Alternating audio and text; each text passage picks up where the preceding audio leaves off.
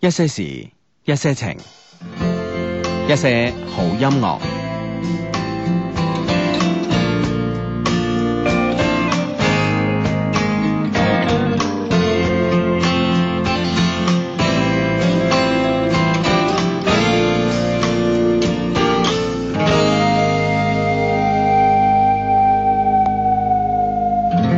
失去才会懂得珍惜，但我珍惜你。伤越痛就是爱越深，我不相信。你和我同时停止呼吸，每一次我们靠近。你让我忘了困惑，忘了所有烦心。我把你紧紧拥入怀里，哦，你在我手心。谁叫我真的爱的就是你？在爱的纯净世界，你就是我唯一，永远永远不要怀疑。我把你当作我的空气，如此形影不离。我大声说，我爱的就是你。在爱的幸福国度，你就是我唯一，我唯一爱的就是你。我真的爱的就是你。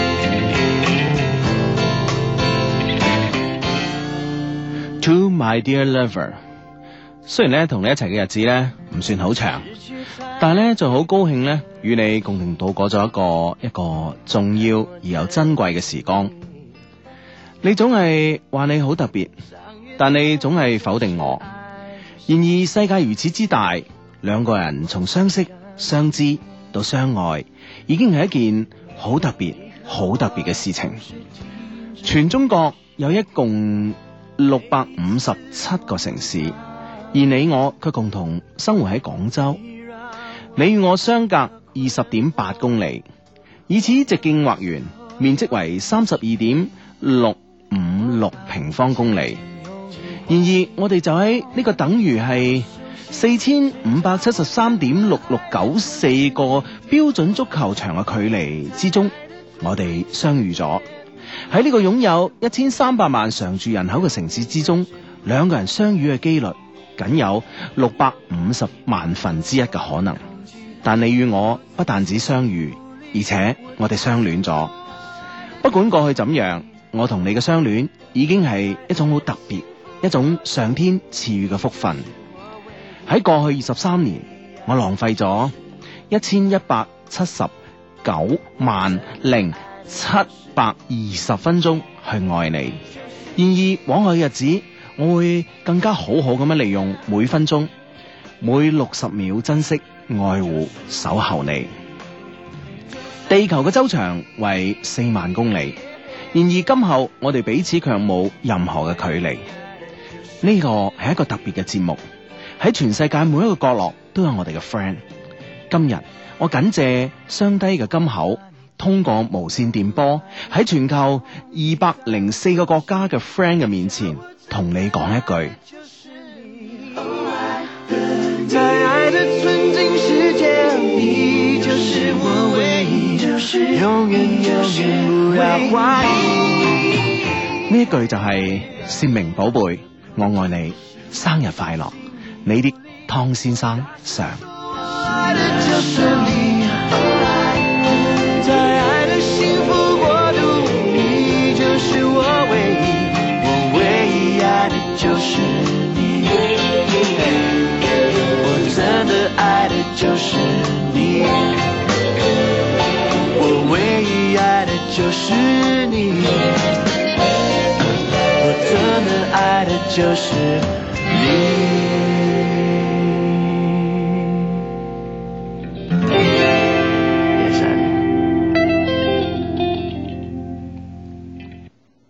係啦，咁啊，誒喺呢呃首誒、呃趁住呢首誒、呃愛的就是你啊，王力宏嘅歌嘅歌曲當中咧，咁啊，我哋讀出咗誒、呃一封誒、呃其實好浪漫嘅、好浪漫、充滿數據嘅 呢份嘅 email 咁啊， 就就好似呢個 friend 呢個叫陶金良傾話齋，佢點解節目一開始就嚟到個統計局嘅咁樣？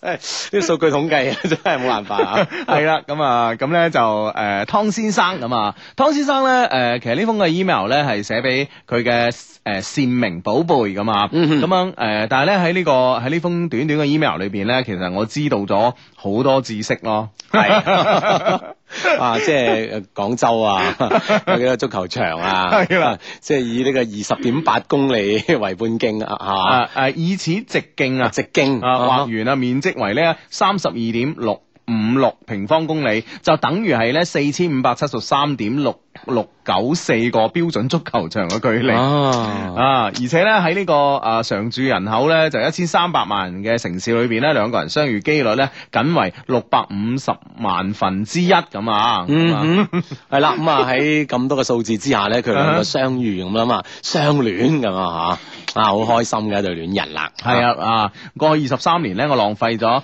一千一百七十九萬零七百二十分鐘去愛你，浪費去愛你。嗯係啦。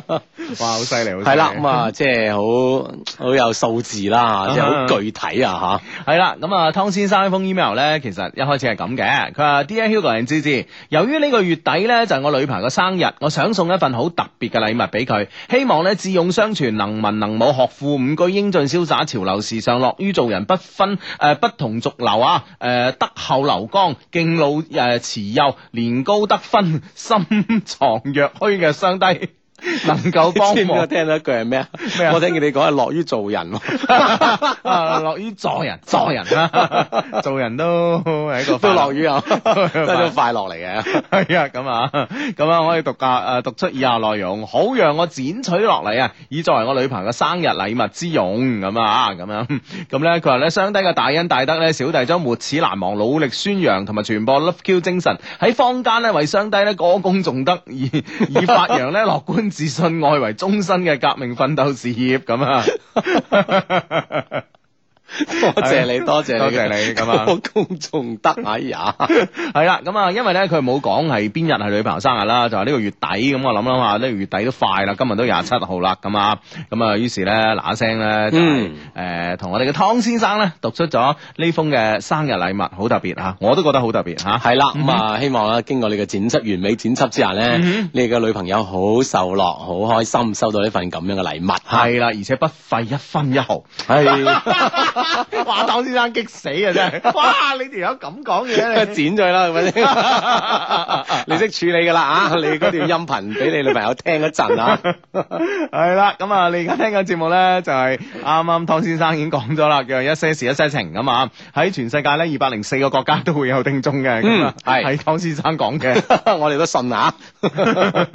咁主即即係主持人講嘅嘢，我肯定要信係啦啦。，我哋兩個啊，我哋兩個助理啊嘛，係係咪啦，一先定信 嘅啊。啊咁啊，哇呢個 friend 咧，誒誒呢個 friend 咧就誒絕對係文科生喎，喂唔係理科生先計呢啲數嘅咩？係啊，文理科生 係啊嘛，即係雖然唔係話真係統計局咁交關啊， 係但係都係理科啊，我相信 啊。係係係咁啊！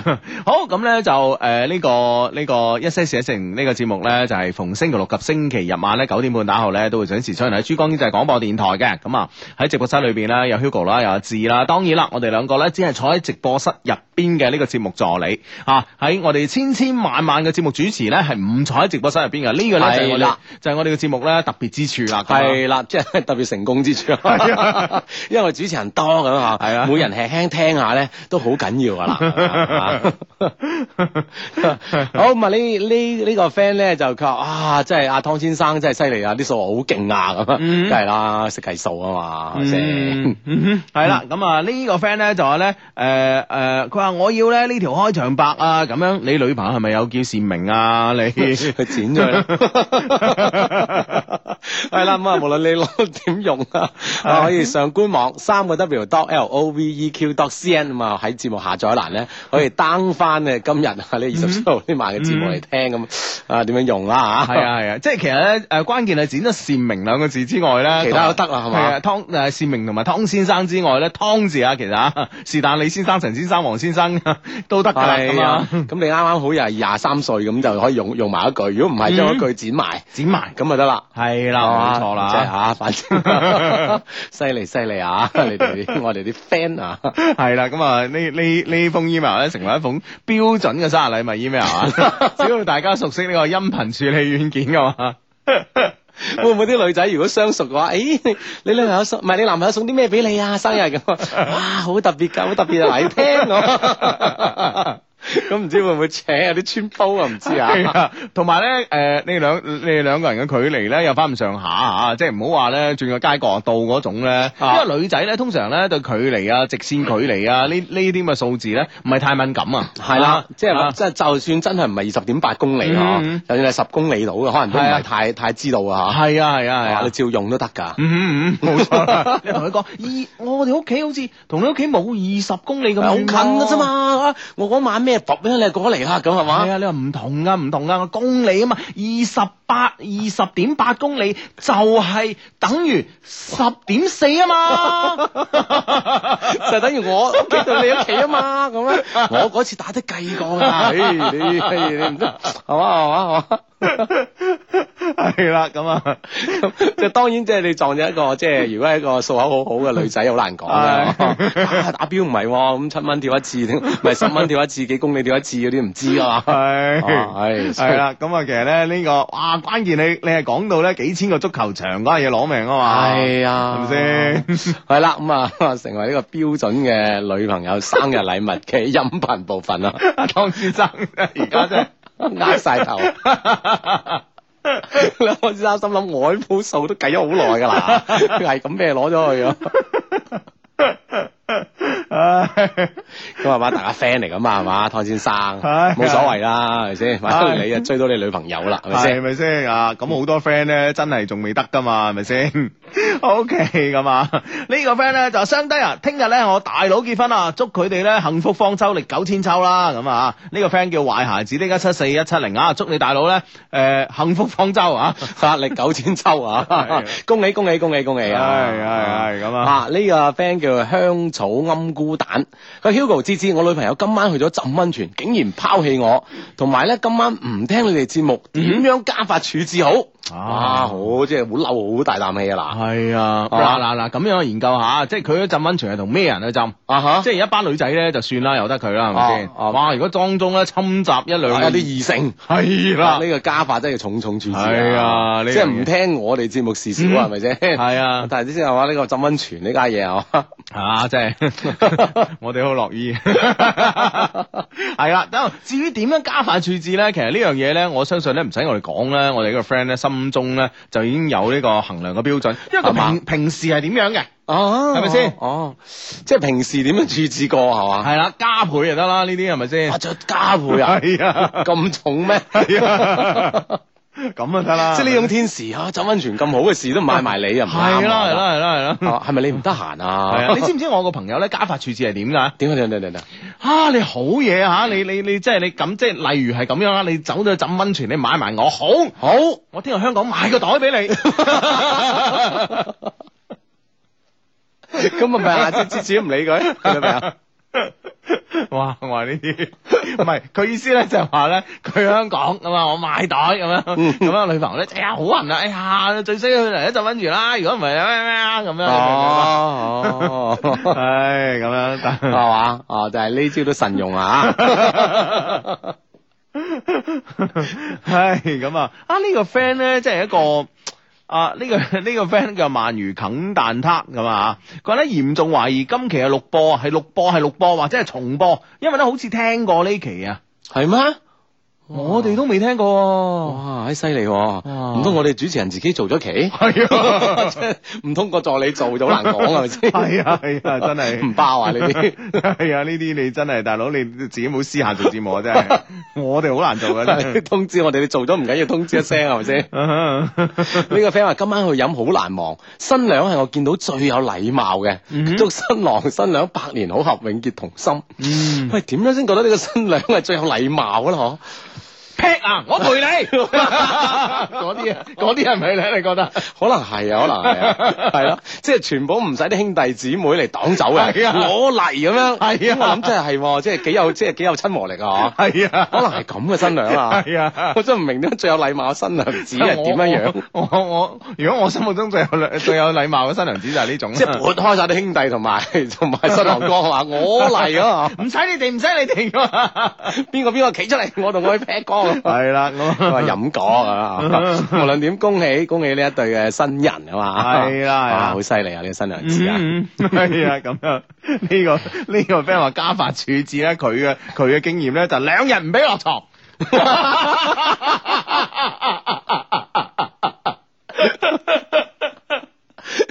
喂，呢樣嘢其實啊都喂，其實雙方㗎， 係咯係咯係咯係咯係咯，即係你個男嘅，你而家係男嘅處罰個女啊！ 人哋話睇下邊個先落先咁啊！係啊，呢個 friend 叫 Alan 啊，呢個 friend 喂，呢樣呢招人同樣慎用喎，呢招 唔係唔係，可能 Alan 身體好啊，呢啲係啊真係冇辦法啦，好似何工咁。係 啊係啊！ 哇！呢啲真係真係每 每家都有唔同嘅家法 啊！哇！好犀利，即好係犀所以利！咧，神學神學啊， 神即係每個人每個人嘅家庭咧有唔同 嘅唔同嘅背景，係啊，神用 神一定要好慎用， 咩？聽見你係用，真係唔係咁簡單啊！係啦係啦，你話女你話女仔咧對男仔嘅懲罰咧咁樣咧，我覺得都 都已經好惡啃，好惡 緊，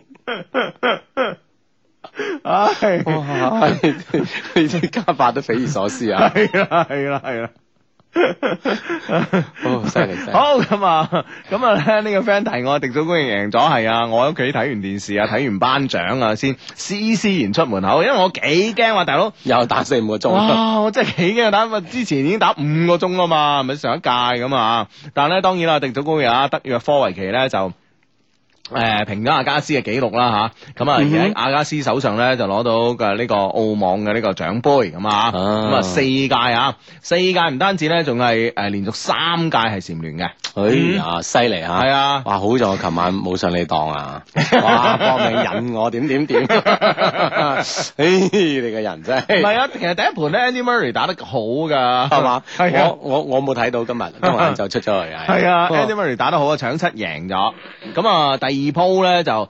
誒、第二鋪都係要打到搶七，第二盤、嗯都係要打到搶七，咁咧就喺、哎第三盤咧就啊俾個迪祖高域咧就慢慢啲狀態出翻嚟啦，而且誒誒誒一個破發，哇！喺已經將即係 Andy Murray 啲嗰啲氣勢啦，即係打低咗落去，即係打翻落去咁嗯樣，哦，嗯咁樣樣係嘛？唉，犀利！無論點樣嚟講咧，睇得出咧就係、誒、迪祖高域咧就誒、以一個係一個即係好好。喺呢個大滿貫嘅比賽裏邊咧，佢會比呢個 Andy 咧會係誒、呃經驗多好多。嗯啊哈！即係其實喺到到最尾決賽咧，我諗真係即係唔係即係唔單止係實力嘅較量啦，嗯嚇關鍵好多時候係心態啊，嗯嚇啊經驗方面嘅較量喺度嗯啊，係啦係咁啦啊略勝一籌啊嘛，啊，呢、個 friend 咧，呢、個 friend 話腎勇係啊， 即係嗰個 心肝脾肺腎嘅腎啊。 佢話腎差啲都唔得，真係 兩日唔落咗。呢個 friend 叫風在吹葉還在的一些事一些一些事一一事情，嗯佢話你哋要尊重知識產權啊！主要頭先 阿湯湯先生嗰嗰一段，呢個咪湯先生發上嚟嘅。 真係我諗都幾有可能啊！唉，真係哎呀唉啊呢個 friend 話：，唉，今日去飲啊，個新诶个伴娘啊，先讀初三啊，叫我情何以堪 啊！喂，真係又又又好少咁樣噶喎。係咯即係即係年紀可能會偏唔會細啊。係佢屋企啲表妹嗯？嗯啊？啊，即係嗯係咯，啲親戚咯。係啦，親親嗯戚咁可能會 OK 嘅。嗯哼，但係都都少見吓。嗯哼係咯，都少見話。係啊，呢個 friend 咧，呢個 friend 嘅微博名叫允樂中生存啊，佢人才處處有，相低呢度特 別多。真係好似係。 呢個 friend 話今日誒係我哋温哥 温哥華嘅 friend Michelle 嘅大婚日子，幫我嗯祝福佢幸福美滿，早生貴子啦，咁啊嗯，Michelle 恭喜恭喜恭喜！係喺温哥華啊，犀利犀利啊！嗯，係咁啊，恭喜晒咁啊！哇，呢、個 friend 咧叫天誒呃天林廿二咁啊，佢係二十四號咧上海咧出席《喜羊羊與灰太狼》嘅電影首誒誒呢個誒、呃灰太狼電影五啊嘅首映式啊，見到徐子珊啊，徐子珊咧同我用同一個休息室，哇！我哋個 friend 好勁，哇，同一個休息室喎，真係嗯啊！點咧點咧咁啊跟住有咩事發生？係啦，當時唔知啊，我同同事傾緊偈，當時咧徐子珊咧行咗入休室啊、休息室裏邊啊，我同同事都唔知啊誒誒、呃我同事唔知大大聲咁講啊，嘿徐子珊都唔靚女嘅咁 啊。唔係嘛？哇！當當場咧搞到徐子珊咧超尷尬，之後咧我同事先反應過嚟，唉，笑到我趴低啊咁樣。唉，真係我諗你都有啲尷尬喎。係。啊，係咯係啊你你當時應該反駁啊嘛，切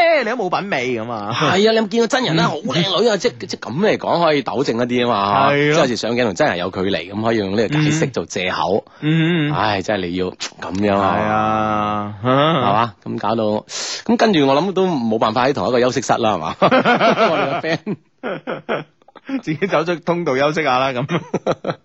哎呀，咁啊，好，咁啊呢個 friend 咧，誒、呢個 friend 咧，我幫手講聲啊，嗯啊佢 Hugo Hugo 幫手誒幫手講聲啊，文婷咁啊，我有俾封信誒、呃我俾封信你有冇誒、呃有冇 feedback 啊？咁啊，點講都係第一次寫信俾你啊，仲有啊，我會等你等到高考㗎，因為我愛你，希望可以大學見啦，我會 down 翻嚟俾佢聽㗎，咁啊，咁我再炒一炒啦嚇，我再炒一炒咁啊，嗯， 嗯係咯係咯，抄翻咁啊我就 OK 噶啦。係，如果得嘅一定幫你吓。嗯啊，呢個 friend 話：，誒，今日係我生日，誒，快啲祝我生日快樂啦！仲希望咧，我今年高考成功，加油！今日覺得好開心，誒，我得到咗一個咩啊二 R 嘅理論，嗯好誒咩？好 True R 唔係 revert 同啊咁多 英文你哇！你發俾個英文咁好嘅人，你真係哇！你真係你真係你真係啊！ 哇！真係犀利啊 O K O K 啊啊！嗯二 R 理論係 嘛？我哋慢慢了解下呢個二 R 嚟點樣點樣理論法先啊！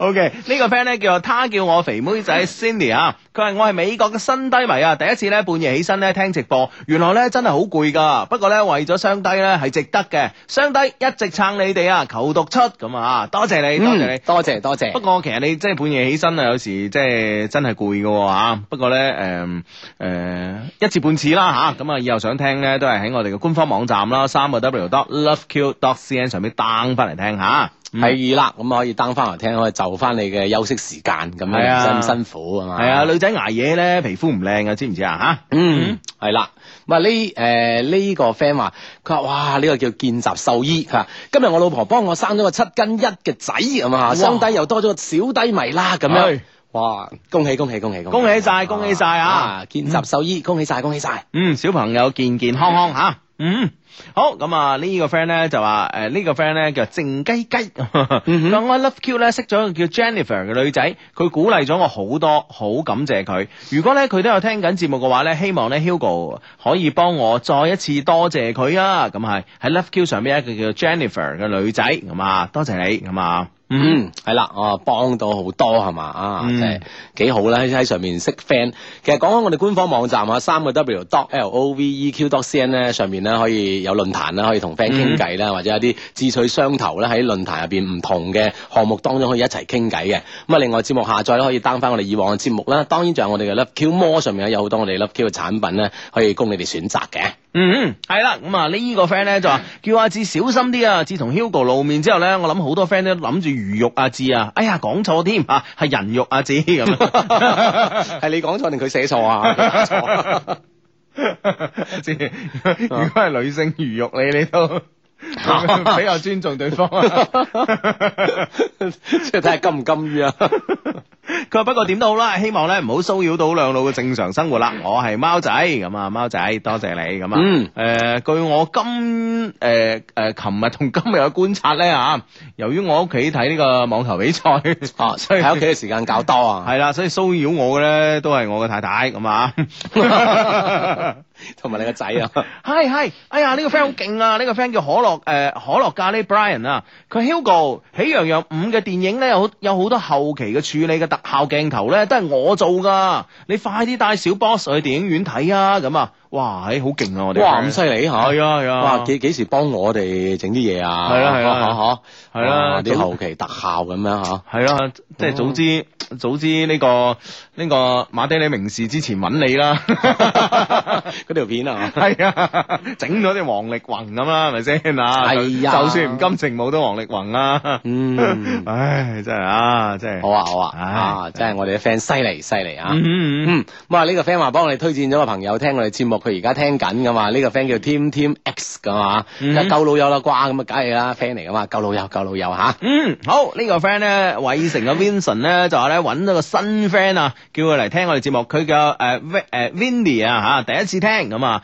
浪費我好多口水先叫得佢聽噶，係嘛？啊誒 Vinny 嚇，歡迎你，嗯係啦，啊聽開你就知好聽噶啦。哼，係啊， 羅蘭的一些事一些情啊，啱先同同事咧聚餐完，哇！家陣先知道咧，原來我哋啲女仔嘅酒量咧都唔差過啲男人噶，不過我就唔得啦咁樣。哇梗係啦，啲啲女仔嗬，一人唔飲一飲啊，好飲得噶。係啊，真 係啊，我係啊發現女仔都係咁㗎，即係即係行行極端噶，行行兩個極端咁樣嘅。嗯嗯嗯啊，所以大家都 都冇恰女仔喺喺呢個酒量上邊。嗯哼。嗯，系啦，咁啊，好，咁啊，诶、呢、個 friend 咧就話咧，诶、呢個 friend 咧就話咧，其實啊，呢、個叫晶晶呢一些事一些情，啊佢話咧其實每次有 friend 講啊，相低你又當個小低誒、小低迷啦，我都好想糾正啊，係又當個主持人啊咁啊，咁、主持人身兼低迷噶嘛，係咪先係咯係咯係咯，，咁即係佢都要即係加以培養啦，吓。嗯啊，來日就係未來嘅主持人吓。嗯哼，嗯哼係啦，咁啊嗱。語言咧好重要啊！我哋嗰個 friend 叫 Raymond 吓，佢話星期四咧喺上海嘅八十八酒吧鋪啊，嗯我哋隔離左右咧都係女嘅，幾杯酒落肚之後咧，我就四圍兜搭啦咁。 啊，真係啊！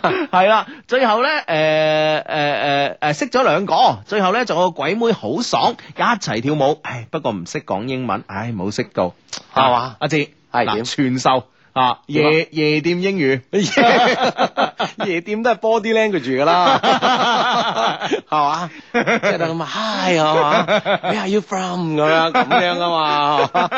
係嘛係啊，啊，仲有咧，仲有咧，嗱，hi 就打招呼啦，係啊係啊係啊 Where！are you from？嗱你你邊度嚟㗎？你邊度嚟㗎？咁係啦樣咁啊咁我諗一般玩咧，即係佢嗯佢都係即係我諗係比如上海啦，嗯即係好多外外國友人喺度居嗯住，都長期喺度居住㗎啦。嗯嗯嗯咁啊再再問係咪成日嚟啦？嗯嗬啊係咪成係問成日嚟係點點問好 咧？嚇， 等緊你喎，而 即係家等等緊我啊！係啊係啊 Are you happy 咁， 我乜心啊咁樣係嘛？咁啊開心跟不要住自我介紹喎。Hey, I'm Hugo 啊嘛 Are you？ 係 嘛？OK 嘅，仲有啊介紹，跟住就請佢過嚟啦嘛，你舉一舉酒杯。啊咁啊請佢過嚟張台，嗯就開始就係嘛，就嗯就即係杯來杯往噶啦，係啊根本唔需要太多嘅英文交流啦。係啊，或者或者咧，我 friend 咧就永遠咧就識一句嘢嘅啫。啊，咁犀利，吓誒，即係你知 disco 嘈啦吓，咁啊啊係講嘢咧湊近嘅耳仔即係啊嘛，要控埋啲咯控埋嘅耳仔噶嘛，佢真係好衰格，即係次次咯控到好埋喺你喺人哋耳仔邊，啊誒即係懶温柔咁嗯，講 咩咧？係啦，繼續一些事一些情啊！繼續咧，逢星期六及星期日晚咧，誒誒九點打後啊，都 會誒九 sorry 九點半打後咧， 又想做多半個鐘啊！ 即係做個半鐘好冇癮咧，係咯，啊啊即係意猶未盡啊，簡直啊，係啊，即係即係，我記得一路向西有一句對白啊，我從來未見過打工仔咧 係主動要求 O T 嘅。系啦，周周六日晚即係我哋嘅啫。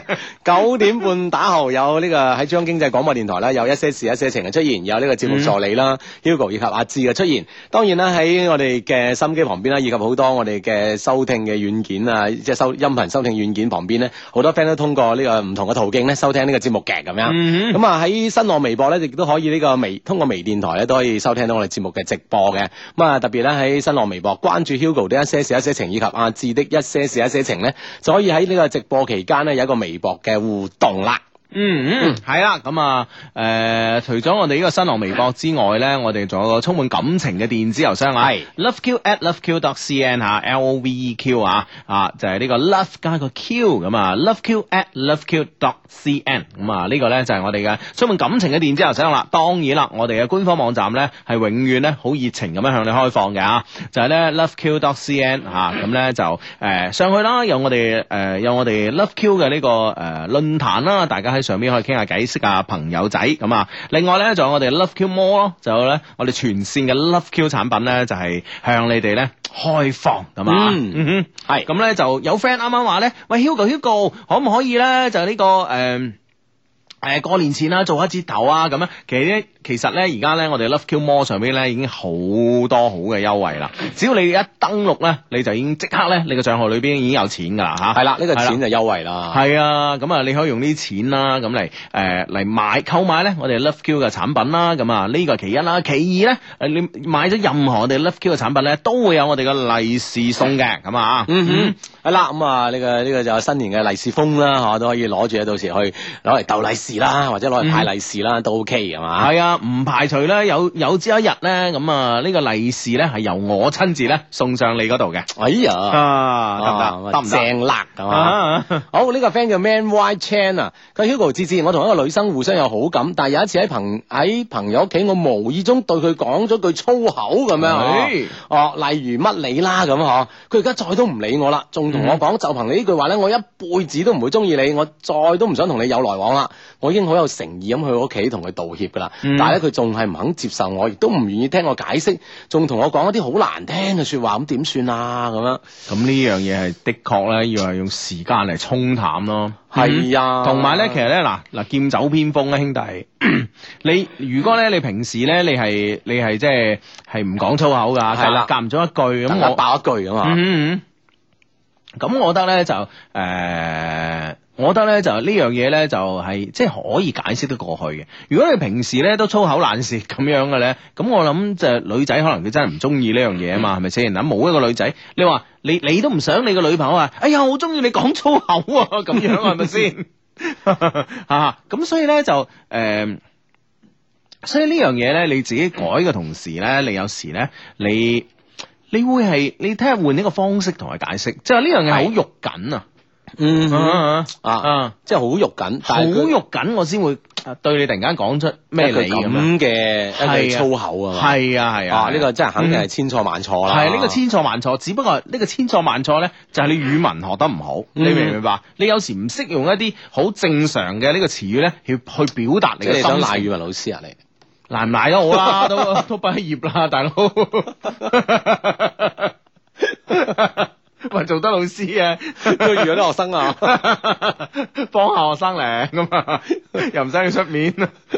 係啦，你即係話你咧唔識用啲好正常嘅語語語句咧啊啊，去表達你嘅感情。有時係咧啦你就覺得咧誒乜你呢兩個字咧好鏗鏘有力。唔係即係關鍵係嗰一瞬間誒心心情啊有啲變化啦，激動啊，一時口快或一時口絕咁樣嚇，嗯誒咁啊講出一啲咁失禮嘅係啊，語你句，話我以平時都係咁樣呃習慣嘅咧，用呢啲詞藻嚟表達自己嘅情緒嘅咁樣啊。咁你係我又換一個方式，不如你教我啊。咁嗯哼。嗯係啦，咁啊亦都一可以改二啊，增進咗自己一個呢個即係呢個口頭語言嘅水平咁啊。係啦，第三你又要同佢講，你話咧呢樣嘢咧，正所謂浪子回頭金不換，係咪先？我好難得噶。嗯又唔使你出金啊，係啦，咁啊，诶、呢、個 friend 咧叫啊诶、金文小跳皮啊，志志 Hugo，我畢業考試咧 pass 晒啦，幫我同阿寶寶講聲啊，多謝你嘅支持，錫晒你係嘛，嗯哇錫晒你。你乖乖地，我實會錫晒 你。哇，誒，犀利啊！我煮咩咩咩，我洗衫煮餸又會整幾味，我同啲飛仔冇得 比。啊哦，咁樣啊好啊，咁啊，誒，呢呢個 friend 係咁樣講㗎，誒，叫做譚家子弟兵啊，嗯佢 Hugo，我係上個星期追一個比我高嘅女，沉啊，啊，沉唔係啦，嘅沉咧係有呃誒言字言字旁旁噶，啊，沉家 Hugo，我係上周追一個比我高嘅女仔個人啊，係原來咧我高佢少少㗎，咁呢幾日咧同佢一齊玩，今日咧仲同佢去咗行街，不過咧佢帶咗一男一女出嚟，下一步我應該點做？求計係咪啊？繼續啊，繼續玩咯，繼係續咯咯，咩事啊？哦，咁可能啊啱啱真係有 friend 咧，人哋嗰一男一女係啱啱可能有一 pair 咧咁樣啊嗯嗯撞啱冇所謂嘅，先熟落咗先啦。係啊，或者咧，誒、同嗰男一女熟咗之後咧，其實對你嘅呢、個誒、資料搜集啊、research 咧，其實都有好嘅幫助嘅，知唔知啊？嗯哼，嗯，係啦，啊我哋知道咧呢個女仔一啲嘅更加具體嘅情況。係啦，係啦，係啦，吓 OK，咁啊，呢個 friend 咧叫 Fiona，Fiona Miu 佢啦，Hugo 幫手啊，廣州邊間法國餐廳好啊？咁樣，阿志你知唔知啊？真係唔知喎，嗯，咁啊，我我係咪二沙嗰嗰嗰邊有一有一兩間都係法國餐廳嚟㗎？其實法國餐廳就唔係好多嚇，咁咧係就二沙島咧有間塞納河啦，咁啊，嗯嗯咁咧就誒呢個大劇院咧有間三人行啦，嗯咁啊誒喺呢個琶堤啦，即係河南嗰邊對面海咧就有一間我 friend 開嘅啦，叫聖日門啦，個主廚叫 Chris 嘅，咁啊如果佢自己煮咧啲嘢好食嘅，係嘛？嗯咁佢食佢經唔經常自己煮啊？我去親都佢自己煮啊，係 嘛？係啦，咁啊，應該都誒，即係呢啲法國餐廳唔多啦，嗬。啊哈咁你睇下邊一間誒方便啊？哦係誒仲有咧，哎呀嗰條叫華咩路啊，有有時珠江城新城啲華就路，名啊勝利就係嘛？系啦，華就路咧有間叫做巴黎街，啊又好似叫啦吓，嗯嗯，啊好似係有間都啊可，以去睇一睇啊。係啦係啦，你係啦踩一踩點咁嗯啊？嗯嗯咁佢哋嗰度咧都有我哋啲喪波哥嘅酒賣嘅，啊，誒，不過咧比我哋嘅網上賣貴三倍，哇， 咁狠啊噃！係啊，哦， 係啊，咁啊自己帶走水 啦 吓。藍田小企鵝話智叔啊，嗯幫我問下邊個 friend 二月四號或者二月五號從東莞開車翻高州，喂，順便車埋我啊，咁係嘛？係 係啊，睇下有冇 friend 啦。呢個誒呢個想想想搭順風車嘅 friend 咧，就叫個微博名叫藍田小企鵝，係嘛？如果又係嗯二月四號或者五號咧，從東莞開車翻高州咁嘛，嗯咁啊搭埋啦。如果都有誒位嘅話，係啦吓，好咁啊，呢個 friend 咧就話咧誒。誒咩話？ 啊呢個 friend 話，嘿，仲以為 Hugo 淨係識唱，我要怎麼説出口先？ 原來咧，肉麻情歌都咁拿手啊！ 咁係 啊，呢啲先係拿手啊 肉麻嗰籠嘢好拿手噶， 係啊話俾你聽啊。系啊，好少 show 添啊，仲 要。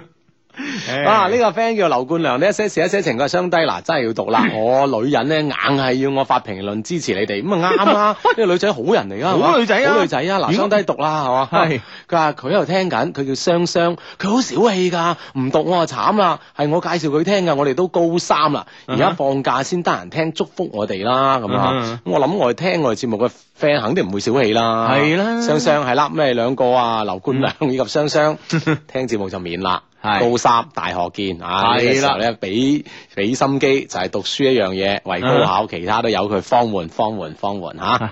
华志，我終於明白你點解留須啦。咩意思啊？點啊？嗱呢個 friend 呢個 friend 提提我啊，哦佢 Hugo 喺夜場咁嘈嘅地方咧，對住對方嘅耳仔邊講嘢咧，同時咧用自己嘅鬚根咧摩擦對方嘅膊頭，無論你講乜嘢咧，對方都係笑 嘅。 哇！咁啊哇！哎哇！哎得喎！哇！原來有呢個功效啊！原來你唔好扮唔知啊！我真係唔知，我真係唔知。唉係啊！我就就算佢笑都係覺得我夠魅力嘅啫， 我唔知係收起作用啊嘛！你明唔明 啊？係係咪先？ 哇！我哋喂呢呢度咧真係藏龍卧虎啊！呢、個 friend 叫菠蘿的窩，巴黎街咧係我同學設計嘅，當時法國電視台咧都曾經嚟採訪過啊，咁樣。哇！哎啊怪唔知 啊賣貴三倍啦啲酒。 係啊，咁你都真係話呢呢個宣傳費用都打翻入去㗎，係咪先？係啊。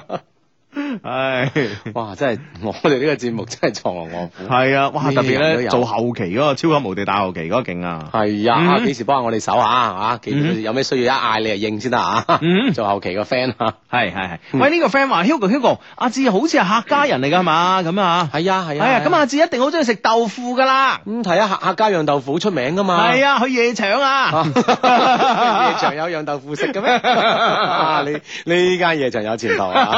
呢間夜場絕對有前途啊！ 阿志，哇！我哋啲 friend 真係啊人才到處有，人才到處有，呢度特別多啊！ 係啊，人才處處有，呢度特別多啊，知。哇！啊哦緊要緊要 啊！咁樣啊，好咁啊，呢個 friend 咧就 Hugo，我男朋友咧聽日咧去泰國旅行啦，幫我叫佢乖乖地啦。誒、嗯我會掛住佢噶。以下咧請 Hugo 唱出嚟， 我唯一愛的， 唯一愛的就是你，唔唱啦，媽王力宏唱歌 啊，費事唱得好聽過佢。哦，係嘛？啊喂，呢呢個 friend 啊話佢話誒，呢個 friend 叫佢話高中女神俾我約咗出嚟咁樣，嗱倒數幾名嘅人約一個全級前三，嗯算唔算逆襲咧？咁樣都算啊都算算地啊！係啊，同你拍拖仲逆添啊，系啊，係啊，留下女神 係啊啊，約咗出嚟咧都係小事啊，真係。嗯嗯啊嗱，睇發展啊嗱啊，係啊，嗱，你唔好衰俾我哋睇啊，知唔知啊？吓，係啦，都算逆襲噶啦吓，繼續逆襲落去啦吓，嗯，系咁啊，好咁啊，诶、呢、個个 friend 咧就話親愛的雙低，經人介紹咧，星期五咧去咗同一個男生第一次見面，去咗睇電影《零零七》，對方咧成熟穩重、温文爾雅。睇完電影咧，佢送我翻屋企，再之後咧，我哋喺 Q 上邊咧傾偈，傾到深夜。你哋覺得我有冇機會啊？下一步應該點做啊？我覺得佢好好啊，性格又好咁啊！嗱嗱嗱，呢啲咧好明顯咧就係呢、個。戀愛經驗啊，但係當然啦，小弟都唔多啊，咁啊，嗯哼，但我讀得 email 多啊嘛，係咪先啊，啊？即係我哋啲 friend 嘅經驗係啊多。我將勤補拙啊，係啦， 即係喺喺喺啲文 字上，喺理論上係嘛，係啊，啊補救，係啦，但係咧，我覺得咧，我哋呢個女仔 friend 咧，輕輕咧，誒拍拖經驗係唔夠嘅吓，咁樣，因為咧，其實誒。當然啦，呢、個世界咧會有一見鍾情啊，嗯亦誒亦好大機會咧誒，呃俾、你第一次見面咧都會撞到一個 Mr. Right 嘅嚇。但問題在於咧就係、話，你如果咁快咧就一縷情一縷情絲咧纏喺佢身上咧，我覺得未免有啲太快。啊啊，睇定啲嚟，哇，大佬係咪先？即係睇得出嗯戲咁樣，誒、呃跟住夜晚係誒傾下 Q 咁啊，就覺得佢好好啊，性格又好，唔一定噶嚇。啊，或者嗯傾多幾晚嚇，其實咧誒深深夜傾偈咧，可以都都要輕輕了解到對方嘅心事啊。係啊。傾多幾晚，你慢慢了解下呢個人。係係嗱，此其一，此其二咧，你冇咁快咧，俾呢個男仔覺得你咧，誒、係已經應承咗嘅，嗯因為咧，誒、男仔咧，其實咧就好似孔雀咁樣吓，嗯咁咧、你越係唔應承佢咧，佢越會將自己所有嘅優點咧 show 出嚟即係啊，開晒屏係啊。開晒屏俾你睇啊，真係吓，哦嗯哼咁所以咧呢樣嘢咧，啊你就要慢慢，你唔好太急，如果唔係咧，佢啲好嘢咧冇咁快俾你睇到。嗱，我我所講嘅呢啲好嘢咧，啊有時咧可能佢真係生活中咧就係一個咁好嘅人，但係咧有時咧可能咧為咗追女仔咧而誒、呃要做一啲即係平時都唔會做嘅嘢啊，要扮嘢啊，扮好啲咁啊，咁唔緊要啊，無論佢生活中係咪咁好咧，定係佢扮到咁好啦，呢嗯樣嘢都唔緊要。關鍵就算佢扮得咁好，喂你以後嗱，所以好多好好多女仔咧喺拍拖之後咧都會同都會同個男仔抱怨噶嘛，係咪先？喂你以前追我嗰時都唔係咁嘅咁啊！啊而，家乜乜 乜變成咁啊！係啦係啦係啦咁。呢呢個亦都係一種常態。所以啊 所以咧，嗱，佢開晒屏俾你睇，嗯佢俾晒佢能夠扮最啊好嗰啲啦，係啦，無論扮唔扮最好嗰啲俾你睇，咁你以後咧你可以有得抽秤佢啊嘛，你明唔明白？如果你而家咁你又收咗貨，咁你以後點抽秤佢咧？係咪咪先？先？屏都冇得你睇啊！係啊。停我電腦啊，自己望。 嗱，真係我哋真係 friend 多嗱，你睇下呢啊個呢個 friend 叫廣州天馬行空，佢話二月四號咧，我有車翻高州。係，嗱，幾快嚟？係廣州天馬行空，咁你啊同阿藍田小企鵝係嘛？嗯啊哼，啊，大家約一約咁嚇，嗯睇下時間啱唔啱等等啊嚇。係係係啊，嗯呢個 friend 叫 Smile 情啊，佢 Hugo 芝芝近排有一個同學結婚，佢身高一米五六，身材樣貌都一般，同我一樣啊，二十一歲咁樣。但係咧，我啊仲未拍過拖，我樣又唔差，身高一米七幾，我就想問啦，而係咪而家啲女仔係嬌小玲瓏型咧，更加吃香咧？佢唏噓啊咁樣。唔係啊不過我覺得嘅。真係唔係喎，你一米七幾樣貌唔差，我真係真係好好嘅係喎，嗱，我覺得咧，嗱呢個世界咧啊，咁有人中意誒，有人咧 係中意盤景嘅，啊，當細細粒容易食啊，係啦，咁有人咧都會中意參天大樹啊，呢啲嘢咧嗯其實咧睇個胸懷。嗱，我同你講，花園大咧嚇、啊就可以種幾棵大樹嚇，咁啊如果花園咧啊想冇做咁大啊，想做得骨子啲咧，可以用盤景，你明唔明白？所以咧係呢樣嘢咧睇一個男仔嘅胸襟啊。你明唔明白啊？有人係中意嬌小玲瓏，又有人中意係各色其色噶嘛，係咪先？係咯，更何況啊好似你講樣係啊貌唔差，身高係又啊有一定嘅身高係啊嘛嘛，係啊應該好靚女噶嘛，係啊，咁大家都可能中意喺自己嘅花園裏面栽種唔同嘅植物噶嘛，係咪先？嗯其實你啊廿一歲唔使急啊，係咯吓，啊唔使急吓。總有啊，嗯呢個總係一個 friend 喺某個角落等緊你嚇，不過咧，我又覺得咧，嗱嗱，所以咧點啊？講唔講咧？有啲嘢啊 講梗係講啦，係啊，知無不言，無不盡啊。係啊，係啦，咁啊誒，其實咧嗱，我我點解咧？我中意爬樹咧嚇。點解咧？其實咧，我係研究過啊字，研究過，我喺概率方面研究過。嗯嗯。嗱，凡係咧身材高嘅女仔咧，啊又樣又靚嘅女仔啦嚇，誒、呃嗯永遠咧都會成為一個誒、呃、群體裏邊嘅視覺焦點嘅。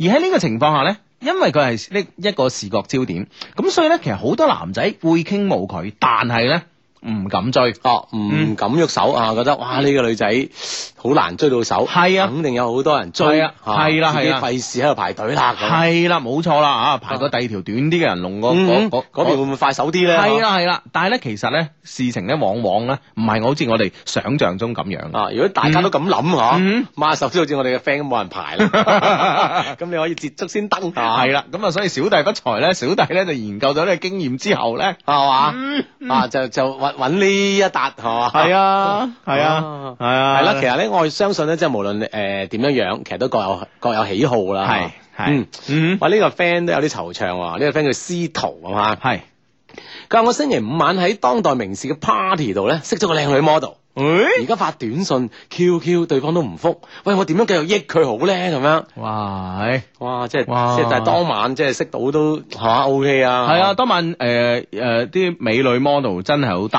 好得，嗯哼嗯哼。係啦，咁啊喺一眾人人多啊嘛，咁係你啊識咗，喂！但係而家人哋咩都唔覆喎，慢慢嚟，唔好急你當晚有冇影到啲相咧，或者同佢嘅相嗬？啊如果有啊，可唔可以用呢個樣嘢咧？啊！即係即係俾啲相佢啊，等微等信啊，俾到啦，係咪先？係啊啊或者喺 QQ 度發啲相俾佢先，啊咁哈！佢認下你。就算冇影到佢，你係阿哲冇急，唔好急。冇急，我嗯同你講嗱，其實咧，誒好多人咧都覺得咧，好多特別好多男性嚇，嗯，啊一入夜之後咧，去一啲夜店裏邊咧，啊見到啲美女啦啊嚇，着得少嘅咧嚇，嗯就會覺得哇好呢啲女仔容乜易啊咁啊，嗯，個個都咁諗嘅。吓咁咁 諗啊，啊， 個個都咁諗，所以所以喂。男仔入呢、個入入呢、個誒、呃 disco 入呢個夜店，喂佢係抱住我諗十個有九點，幾我啊諗十個有九個啦，除咗我啊，咁咧就都啊即係係如果嗰晚你唔可以就十 個都十個啊，係啊係啊係咪咁嘅意思啊睇？我到唔到場？ 你個人哎呢真係呢呢條數有啲難計 啊！真係你個人真係。我聽啊住先，聽住先， 係聽呢住哎個呢先。個唔係呢個唔係重唔係重點係啦 OK 冇錯啦。嗯咁其實大家都係抱住一個獵豔嘅心態去噶嘛，係都係抱住一個識女仔嘅心態，覺得喺嗯嗰度會容易識女仔啊嘛。嗯嗯咁所以咧，誒往往咧呢啲誒即係喺喺呢個當晚嘅呢個即係星期五晚啊嚇，呢個廣州體育館咧會就已經化身成一個巨大嘅夜店啦。咁啊係，咁有好咁多啊。型男索女咧，就聚聚即係聚首一堂啊嘛。係啊，我相信咧，你嗰、個你識嗰個女仔咧，佢唔單止俾咗誒佢誒一個誒、呃、電話俾你咯，嗯啊可能會俾咗好多唔同嘅男仔，唔係好多唔同嘅男仔問佢攞電話，可能佢都有俾到，係咪先？所以呢個時候咧，你如果急你放棄咧，就唉唔得啊，唉兩日啦，佢都唔覆我，我放棄。OK，咁你你咧就係呢咁多個男仔裏邊咧，我唔知係第幾個走嘅啊吓，啊，即係你就應該叫佢就唔好急，冇但急又唔好放棄。冇急，唔好放棄。啊，慢慢等其他人咧知難而退嘅時候咧，你就成為唯一。係嘛？剩低你仲理緊佢，哇！你睇佢佢幾開 心啊！唉，冇錯啦，呢樣嘢吓嗯啊，，正啊！咁啊，所以咧，誒識咗係一件好事，咁啊嗯哼慢慢嚟，慢慢嚟嗯啊。系啦，咁啊，OK，咁啊呢個 friend 咧話 Hugo Hugo，我哋公司咧有個同事咧好似林志玲嘅，阿志哇，正！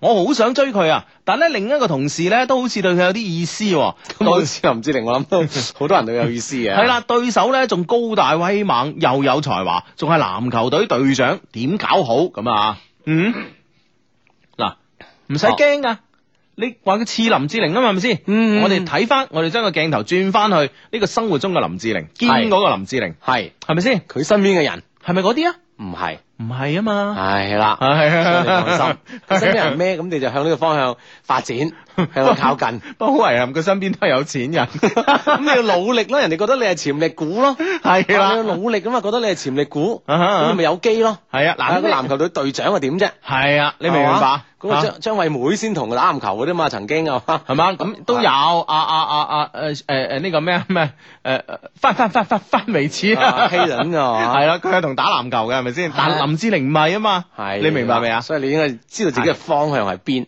係跟住去努力係啦，知唔知啊？嚇！啊！加油加油啊！唔使驚，唔使驚。其實咧，我覺得咧，誒、其實無論係追女仔咧，定係做一件事，嗱、你都唔好驚對手，因為咧，你一驚對手咧，呢樣嘢咧就你就真係不戰而敗啦。你係啦，已經不自然敗啦，已經背負咗俾人哋，俾你個對手要多嘅呢個壓力喺度。嗯你明嘛？呢樣嘢咧係好弊嘅一件事啊！譬如話咧，有有啲朋友即係話，係譬如話係誒，做一啲項目啊，要招標嘅咁啊，嗯要參加呢個投標，一聽哇，係好猛料啊，好猛料啊，即係一齊競標嗰係啊啲對手，好猛料啊，哇！背景好深厚嗯喎，嚇嗯資金好雄厚喎。咁係樣，啊，驚，其實驚有咩用啫？係咪先？驚一係你就放棄，如果你要去嘅，你咪當佢唔存在咯，係啦你咪做好你自己將自己咯，最好、係啊最極致嘅嗯哼。呈現出嚟啊！係啊，呢、個世界係咁噶啦，係咪？一啲一啲可能好勁、好有實力嘅公司，佢唔會將佢全部嘅資源抌落一個項目度噶嘛。係反而你係細公司，你會用你全部嘅所有能夠用嘅力，全部抌晒喺一個項目度噶嘛。反而你贏贏面高啊！啊，你明唔明白？而且你又會相對比佢係啊哋靈活，係嘛啊，嗯好好多方面嘅適應性較強咁係樣嚇，啊各有優勢。好啦，咁啊喺呢件事上邊咧，我哋又轉翻個鏡頭啦，又到翻咧我哋呢個我哋呢個 friend，即係話有個誒高大威猛打籃球隊長，又有才華嘅吓，佢呢個係佢嘅對手。喂，同我啱啱講嘅道理一樣噶，佢咁靚仔，咁高大，又有才華，佢嘅眼角未必真係就係睇你呢個公司嘅呢個小林志玲嘅喎，嗯係咪？先？你明唔明白？可能佢仲要分心對付其他唔同嘅人嘅喎。嗯，你明唔明白？所以同你嘅一門心思去中意呢個女仔，去追呢個女仔咧，馬手唔一樣嘅。係啊，你明白馬手咁計落去，你贏面大添係嘛係啦，你明唔明白？啊，啊嗯佢可能要有五個女仔中意佢，啊，佢又可能啊自己眼角好高，又有三幾個女仔中意，係咪先？可能八七八個人，佢要同時應付，但係你就唯一啊嘛，啊！你明唔明白？所以你係勁過佢噶。你大詞好多 啊！係啊， 嗱，真係，所以咧，我覺得呢個世界咧，一理通咧，百理明，就係咁樣噶啦。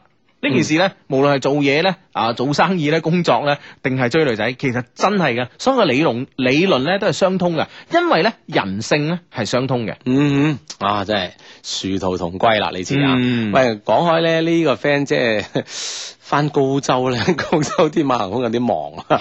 呢 Flora Wong M 就話：喂喂，廣州天馬行空啊，我都翻高州啊，車埋我啦咁樣。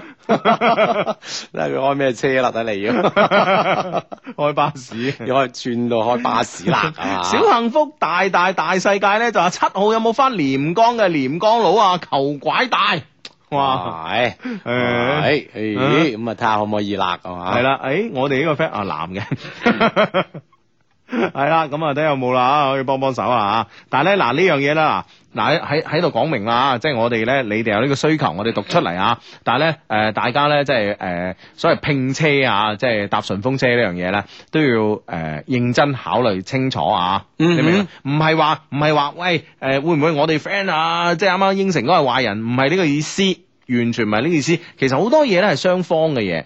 啊！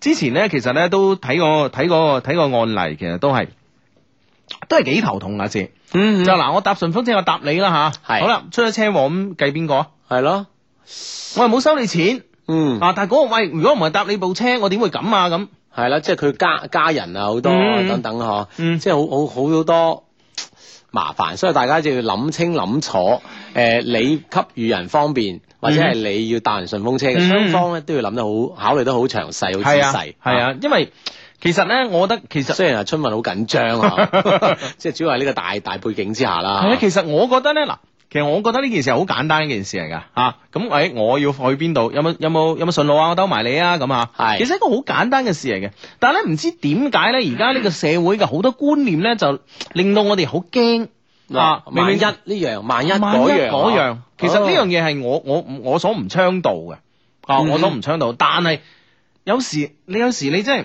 喺呢種大環境之下咧，有時嚇你真係冇即係你話自己，即係你你你如果唔學識保護自己，好似又唔好，嗯係咪先？不得不去考慮，係啊，所以好多嘢啊。係啊，呢樣嘢真係好糾結嘅。所以雙方無嗯論係車人哋或者希望搭順風車嘅朋友係啊，即係唔一定喺我哋 friend 度喺我哋節目當中講，或者係你真係咧其他啱啱約緊嘅話，雙方都要考慮得好清晰、好清楚，嗯咁先可以成行嚇。嗯嗯，再一次提醒所有 friend，呢、個 friend 叫 Beef Beef Feel 嚇，佢話低低佢咧就避開咗我四個月，我點我點揾咧都揾。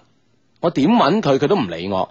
今日咧突然間揾我傾偈，我心咧隱隱作痛，我點做好咧？嗯佢求讀出，讀出我就唔痛噶啦， 咁 樣係嘛咁啊，而家讀出咗啦，咁啊，誒即係起碼首先唔痛先啦嗯嚇。跟住點做咧？我四個月避嚟避去，突然間揾翻，嗯啊哼，可唔可以嘗試了解下佢，即係你對上呢四個月佢做咗啲咩係啦驚驚天動地嘅事啦嚇？係啦唔心可路以話不可以告人咧咁樣。係啦，，心路歷程係點樣咧吓？係啦，啊，得個知字聽個古仔都好啊。係啦，聽咗呢段嗯古仔，然後你再分析嗯呢個古仔係真嘅咧， 定係作嘅咧，定係係咯點咧？但係我諗呢，我諗你哋兩個人交往咧，就咁睇就應該好問啊嗯嚇。啊，無啦啦消失四個月係小文係啦，音訊全無。係啦，哇！喺我哋嘅 friend 今日好慘啊，施小七啊嘛，佢話今日咧為為咗咧蒸條魚啊，我手咧俾水蒸氣誒整親啊哎，呦哇！當時起水泡啊，十指連心啊，好痛啊，安慰安慰下。啊快啲搽牙膏牙膏咁啊嚇，嗯等佢哋攤翻凍啲啊。又話又話沖凍水啊嘛，即係嗱啊嗱聲落喺凍水入邊沖，沖係咧整牙膏咁樣，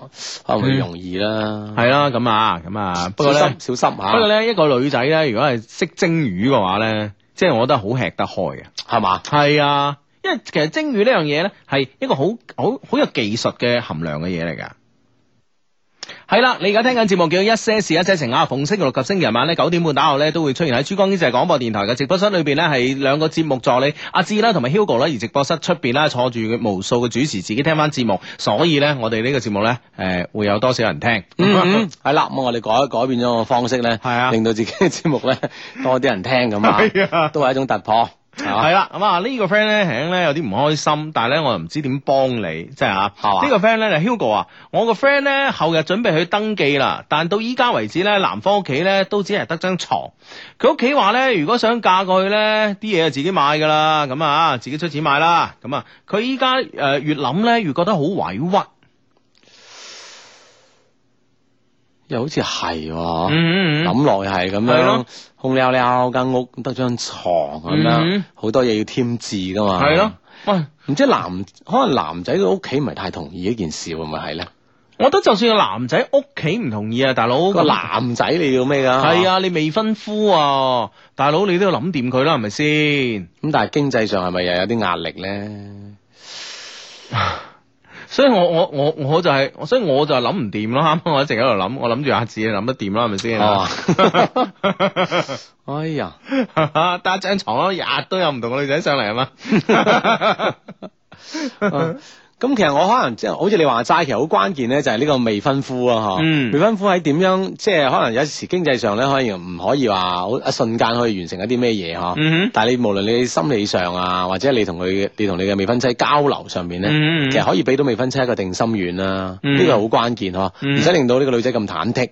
嗯，咁可能呢個我唔知你哋兩個交流係點樣樣，係咯，所以呢樣嘢真係令到我哋好難做。但係係啊，喂，但係你肯定，你肯定，你見你真係去領證之前，你要肯定你誒、呃你個 friend 啊嚇係咪真係中意呢個男仔，嗯而呢個男仔咧係咪真係好愛好愛你呢個 friend？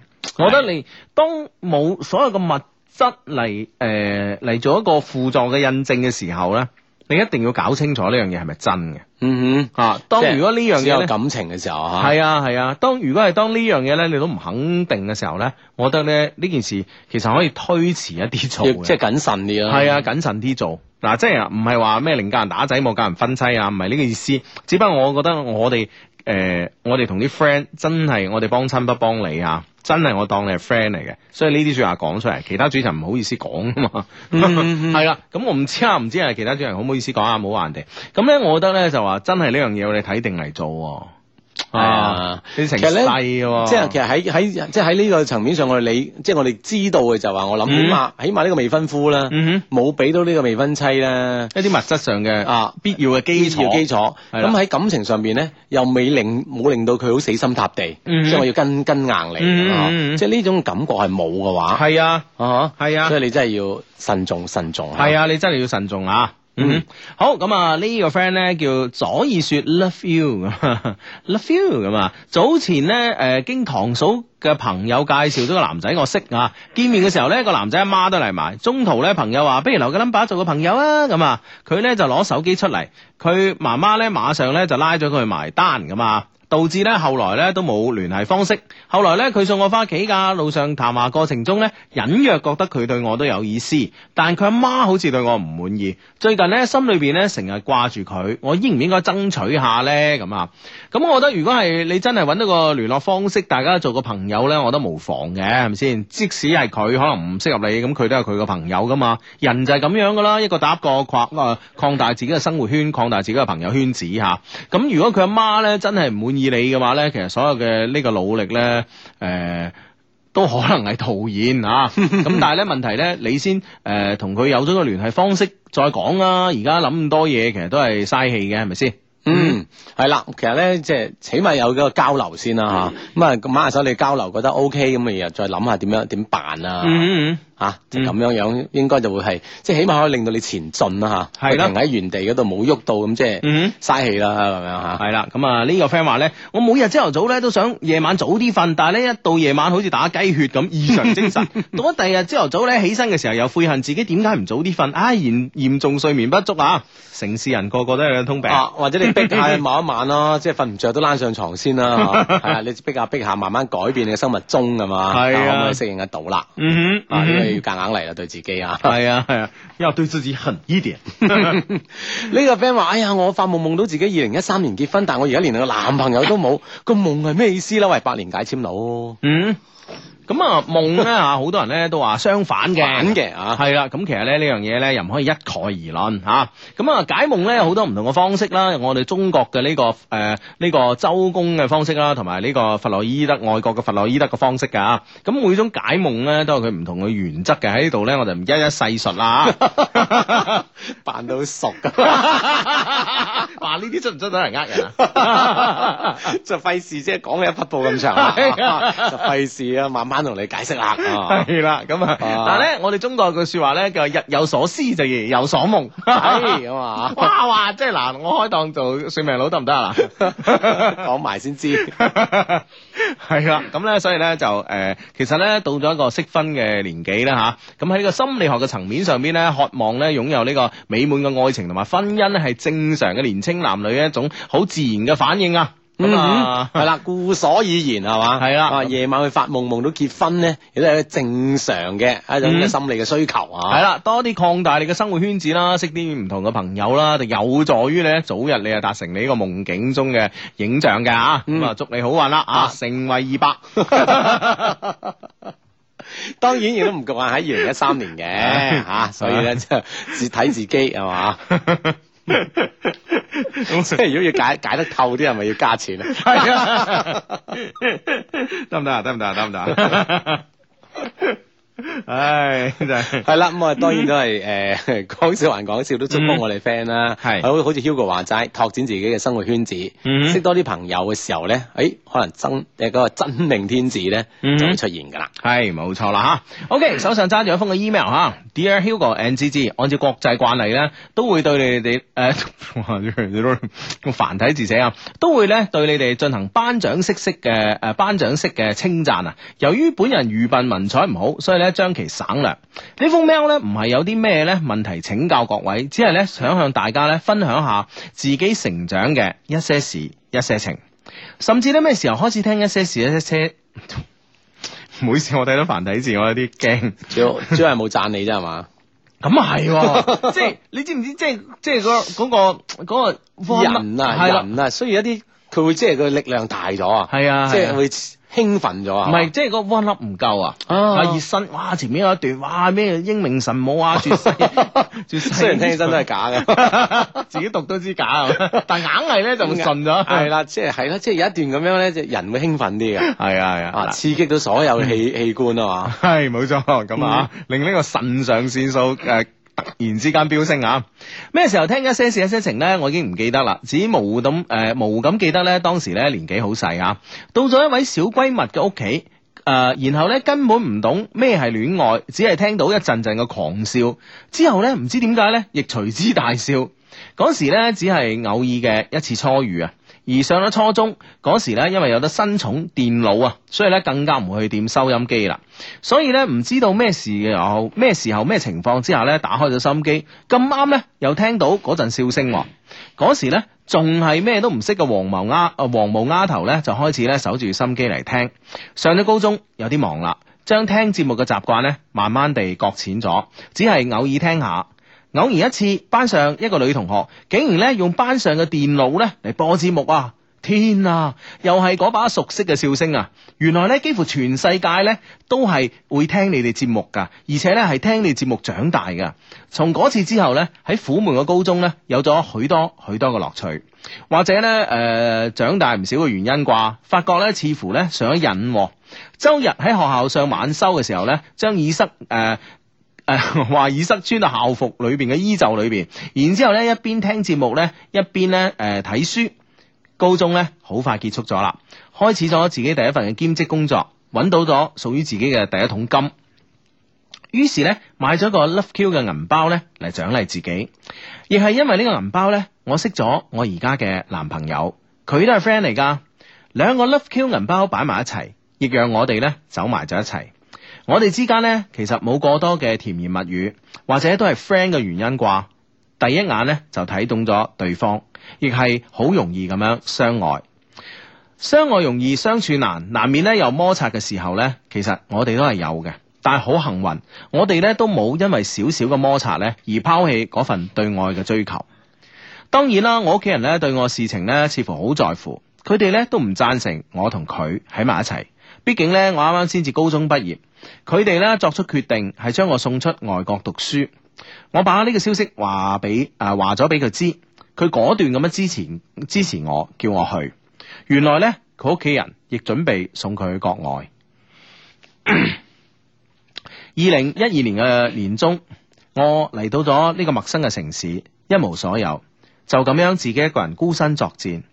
幾個月之後，我哋再相遇。嗰時呢，我果斷相信咗張小嫻，別離只是為了重聚。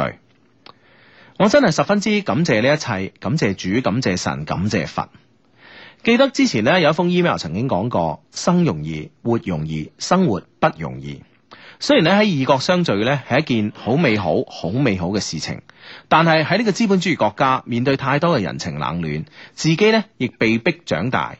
啊，長大咗唔少，喺外頭咧受咗咩委屈咧，都唔會同對方或者同屋企人講，因為咧唔想增加其他人嘅壓力同埋憂慮，唔能夠咧太習慣依賴。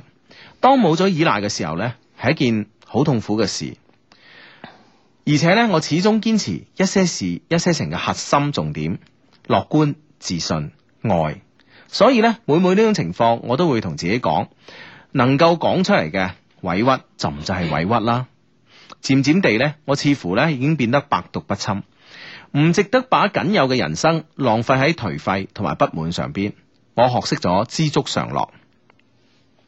喺接下來咧被慶祝嘅還有一件事，就係、呢咧我一個好朋友，佢準備咧乘坐十九號嘅飛機咧飛往多倫多啊，因為對上個禮拜嚇。 嗯哼，喺呢個陌生嘅城市，我唔再係自己一個人啦，我有好朋友，有我，有我嘅佢，有我好朋友，有我嘅佢。Hugo 芝芝，祝我嘅好朋友一路順風，我哋嘅愛巢我已經準備好啦，真係好開心啊！真心咧希望呢封 mail 咧能夠讀出，呢、個咧啊係我俾佢嘅第一份嘅禮物。仲有幾日咧，我就要告別我嘅二十歲啦！祝自己生日快樂，水瓶座嘅 friend 生日快樂，水瓶座萬歲！嗯，啊，最後咧，祝節目咧越做越好，向全宇宙出發。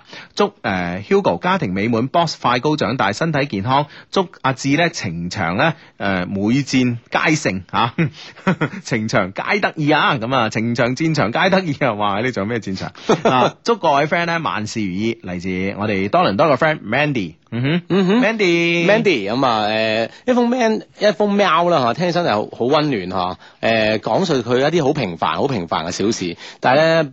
不過的確啦，獨在異鄉啦，嗬，的確嗰嗰份嘅感覺咧，係好多時候唔係話我哋可以理解到嘅，只有同 mail 當中咧感受到佢啲情懷，但係佢都冇同我哋講話有咩辛苦，即係感覺到咧，誒、有我哋節目啦，好温暖咁嗬。嗯希望誒十九號飛去多倫多嘅 friend 啦，嗬，喺喺佢哋可以見面嘅時候咧，三個人好開心咁一齊啊！嗯，系啦，咁啊，OK，揸緊時間到咩啊？親愛嘅 Hugo 志志，仲記得我嘛？曾嗰、個咧曾經同你哋分享過開心與甜蜜戀情嘅，嗯，我記得，係嘛？嗯哼哼。轉眼咧，時間咧到咗二零一三年嘅年頭啦，但誒、呃但在今日咧，彷如咧翻到咗一年前同佢咧相識嘅嗰一天。二零一二年呢，係我幸運嘅一年，我喺節目嘅暗號貼裏邊呢，識咗佢，嗰、個呢，我愛到骨子裏邊嘅男人。我哋呢年齡呢相差七年，但呢，我哋呢從來呢都冇距離感。雖然呢去見過佢，誒、去見佢嘅時候呢，我曾經掙扎過，但呢，因為佢啊講呢一次呢係佢想認真地愛一次，談幾年就結婚。而我呢，只不過係啱啱步入大學校園嘅小女生，短期內呢，根本俾唔到佢，誒、呃俾唔到佢嘅婚姻，甚至更多。但佢話如果唔啱嘅，我哋可以做朋友啊，冇關係喎、佢消除咗我嘅心理壓力啊，於是呢，就有咗我哋第一次嘅約會。喺我哋第一次見面嘅時候呢，嗰種嘅自然嘅感覺呢，就好似識咗好耐，誒、好耐嘅感覺，將我哋呢啊牽引埋一齊。佢喺車站前霸道地咧吻咗我，佢嘅體香，佢嘅人咧一下子撞入咗我嗰嗰副仿如石做嘅心裏邊，嗰份咧甜蜜幸福嘅感覺咧，從心裏邊滋生開去，啊，係，真係冧死人 啦！啊，就係嗰一 咦剎那嚇，係啊啊，嗰啊嗰嗰一瞬間，哇，幾個鏡頭咁啊！佢嗯哼喺站誒，佢誒誒，佢喺站前路啊，sorry 啊，佢喺站前路咧霸道地吻了我，哇！嗯，其實咧，有時咧，男性嘅一啲呢啲誒，好似啦嚇。一啲過激嘅呢個行為咧，嗯哼其實某種程度上咧係俾人覺得好 man 啊，係啊，可以征服某種類型嘅女生噶嚇。啊哈，咁啊睇下啱啱係邊種類型 啦，係啦吓，咁啊，我係個相信緣分啊，但唔相信網戀嘅女仔。但喺呢個男人身上呢，我以前呢好多唔可能做、唔相信嘅事情呢，都被一一推翻。佢係個好優秀嘅男人，亦係個好大男子主義嘅男人，而我呢，就好似一隻小野貓，冇温順可人嘅性格，佢有呢十足嘅臭脾氣。二零一二年嘅五一，意外咁撞到咗佢媽媽。原本打算咧，等我畢業之後咧，再見家見雙方家長嘅念頭咧，從此咧就被打破啦。即係撞應咗，嗯咁啊冇辦法啦，要介紹下，係咯啊，auntie 啊係。咪專登嘅？ 唔知媽咪專登定係仔仔專登啦。係啦，咁啊， 我開始咧出現喺佢嘅家庭生活圈裏邊。佢係個好孝順嘅男生，我知道。如果我哋結咗婚咧，佢一定亦會好孝順我嘅父母，好尊重我嘅父母。我記得咧，我哋仲係呢個誒。朋友嘅時候啊，即係未發展到拍拖嘅時候呢，我曾經講過啊，我中意比我大嘅男生，因為喺同齡人中呢，一般情況之下呢，女生呢都比男生呢稍為成熟一啲。我希望呢，以後陪伴我嘅嗰個人呢，可以引領我，誒、帶領我，而佢呢，就係、我想揾嘅人。佢教識咗我好多，而且呢，教識咗我如何去愛一個人。有句說話呢，講得好啱㗎，如果呢，當個男人對待感情呢，仲係理性嘅時候呢，佢嗰時呢，一定仲未愛上你。慢慢地啊，我哋同好多情侶一樣啦。當激情嘅新鮮感退去咧，開始熟悉對方嘅時候咧，亦係磨合期產生嘅時候啦。我哋嘅爭吵聲咧，亦開始咧不斷響起。深知我哋都係對呢段感情執着住嘅，所以咧我哋一直都堅信，只要咧我哋都愛着咧，只要我哋都有心，就乜嘢都唔係問題，誒、都唔係問題。我哋喺大街擁吻過，我哋喺大街上爭吵過，我哋甚至乎因為誤會、因為唔理解而爭吵到佢受傷骨折，入咗醫院做手術。哇！嗯即係都好激噶吓，因為咧佢之前講過咧。龜波氣功啊，你識？啊 因為個男仔就好大男人下嘅性格嚇，如果個女仔亦都係咧，唔係話好温順嘅嗯女性咁樣啊嗯啊有好多脾氣咁樣哼，，嗯哼。啊哈，哇都好激烈啊，即係係咯呢種爭吵啊，係咯係咯，但係呢種嘅呢種嘅愛咧，真係有時咧即係刻骨銘心啊，係啊，真係好攞命啊 啊入到骨子裏啦，係啦係啦，點知搞到對方骨折啦， 一下重手一滯啊， 係啦啊，唔好講笑，繼續啊。诶、我同佢媽媽咧坐喺手術室嘅門外，我真係好後悔，點解我性格咧就唔能夠温柔一啲呢？嗰一刻，我同我自己講，我呢一世咧都唔會因為再嘈交而令到佢受傷啦。術後嘅佢咧瞓喺病床上邊，佢話佢都知道咧手術室外咧係有佢生命最重要嘅兩個女人喺度等緊佢，所以咧佢要嗱嗱聲好翻起身。我喊啦，佢都喊咗。嗰、個佢啊，呢、個堅強而又大男人主義嘅佢呢，我見誒佢、第二次流眼淚。慢慢咧行過二零一二啦，喺三面呢，迎來咗迎來咗我哋嘅二零一三，隨之而嚟嘅問題就係誤解將我哋分開咗。嗯。點解嘅？係咯，即係經歷咗咁多事情係嗬，咁多波折嗬，我諗大家應該咧都會好珍惜兩個人嘅緣分啦嗯嗬。誒誒，邁入一邁入一三年咁樣，嗯。又因為誤會分開咗，啊係咯，同埋咧，我有冇搞錯啊？即係同埋咧，即係你哋都一齊迎接二零一三啦，即係吓三十一號啊，一號都喺埋一齊啦，點解又會分開咗嘅吓？佢又冇講咩誤會吓，OK，繼續吓。嗯嗯哼，唔知道咧，我哋咧誒是否咧仲會有以後？直至到而家咧，我流住眼淚回憶我同佢嘅過去，發 email 俾你哋，你哋讀唔讀出都冇關係。我只係想揾個人咧分享我同佢嘅呢一段感情，而你哋咧係我最好嘅傾聽者，亦算係我呢段感情嘅月老。真係好感激你哋提供咗一個平台，讓我同佢認識。一月二十二號係佢嘅生日，如果讀出嘅話，幫我祝佢生日快樂。啊，呢封 email 我哋收遲咗，sorry 吓。最後咧，希望呢一些事一些情呢個大家庭咧，有更多嘅 friend 加入。Hugo 咧家庭幸福，Boss 咧健康成長，志志咧揾個好老婆咁啊。嗯，而家嗯有好多老婆啊，但係啊，唔知邊個好老 婆。你而家 你而家能力咁，咁咁樣解讀你嘅理解能力點解咁啊？你點樣收嗰兩嚿水？唔得嘅你咁啊樣，你咁嘅解讀唔啱你係咪啊？收唔到錢八 折，係咁啊！啊，最重要咧，大家都身體健康。嚟自我哋嘅嗯 friend，、我哋唔到名啦吓，嗯，因為係之前咧收過你嘅 email 嘅，嗯，佢佢冇講原因，其實只係我哋希望我哋做一個聆聽者嗬，嗯我哋聽咗咁啊，當然亦都係同我哋 friend 去分享嗬。嗯哼其實我哋只可以講話，我哋希望可以珍惜彼此一齊嘅日共同嘅日子啦嗬。嗯經歷過咁多事情，點解仲唔可以話可以面對一啲兩個人之面前嘅困難咧？咁啊嗯哼，係咯，打咗好多問號，但係但係唔知點啊解，呢封 mail 感覺上應該係冇得挽回嚇，至即係少即係感覺上佢啊嚇。係咯，至少好似因為因為咩誤會，好似都冇解釋嘅必要咁樣啊，係啦所以冇話我哋知，即係你知啊，我哋解釋誤會係最叻㗎啦，係 咪先？啊，我哋有兩個強項，一個咧就令到大家互相誤會。 一個就解釋誤會 啊，係啊係啊，唔係講笑還講笑啦。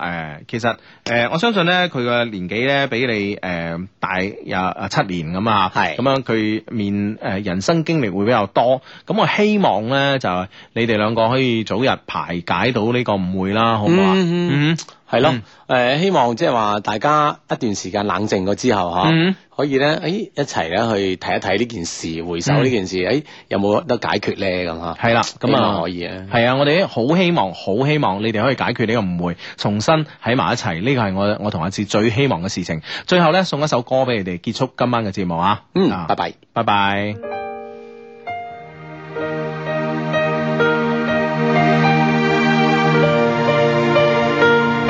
Whoa, whoa, whoa. Oh, my, my, oh, my. 我的天空多么的清晰，透明的承诺是过去的空气。牵着我的手是你，但你的笑容却看不清。是否一颗星星变了心？从前的愿望已全都给抛弃。最近我无法呼吸，连自己的影子都想逃避。Baby，你就是我的唯一，两个世界都变形，回去谈何容易？确定你就是我的唯一，独自对着电话说我爱你，我真的爱你，baby，我已不能多爱你一些。是否一颗星星变了心？从前的愿望已全都给抛弃。最近我